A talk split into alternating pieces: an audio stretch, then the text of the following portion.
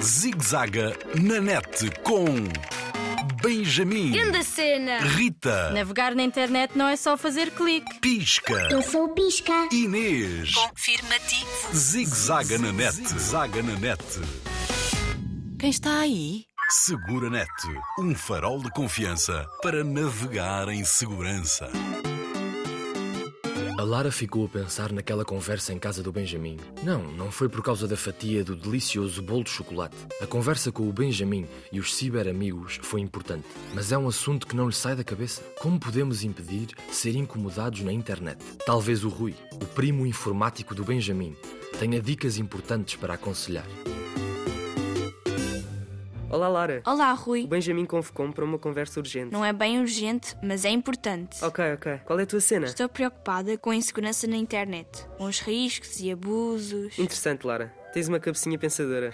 É da minha turma. claro, mas podemos ver antes essa questão do lado da segurança na internet. Tipo, o que podemos fazer para garantir a nossa segurança. Sim, concordo. Já, também me parece uma cena mais fixe. É para isso mesmo que tem as aulas de TIC e de cidadania digital. E a nossa equipa de ciber, amigos, conselheiros. Pois claro, e tem muita coisa a vosso favor. São jovens, estão a aprender e têm adultos informados que vos aconselham. Portanto, só faz asneira quem arrisca fazer. Ah, o que queres dizer? Vou falar curto e claro. Gosto quando falas assim, Rui. Já sei que é CC. Isso mesmo, chavalinho. O primeiro passo é lembrar que somos na internet aquilo que somos na vida real. Ter os mesmos comportamentos de respeito pelos outros utilizadores como temos pelos nossos amigos reais, certo? Já, a identidade digital tem de ser igual àquilo que somos na realidade. Claro. Já falámos na aula de ti. E serão relembrados nas aulas de cidadania digital. Mas atenção, não estou a dizer para dar informações pessoais. Isso nunca o devemos fazer. Estou a falar das atitudes, publicações e comentários nas redes sociais, nos blogs, nos jogos. Sim, isso é que tem que responder a quem somos na realidade. Percebido. E é aqui que temos o problema dos utilizadores que se escondem atrás do ecrã e criam perfis falsos de mentira.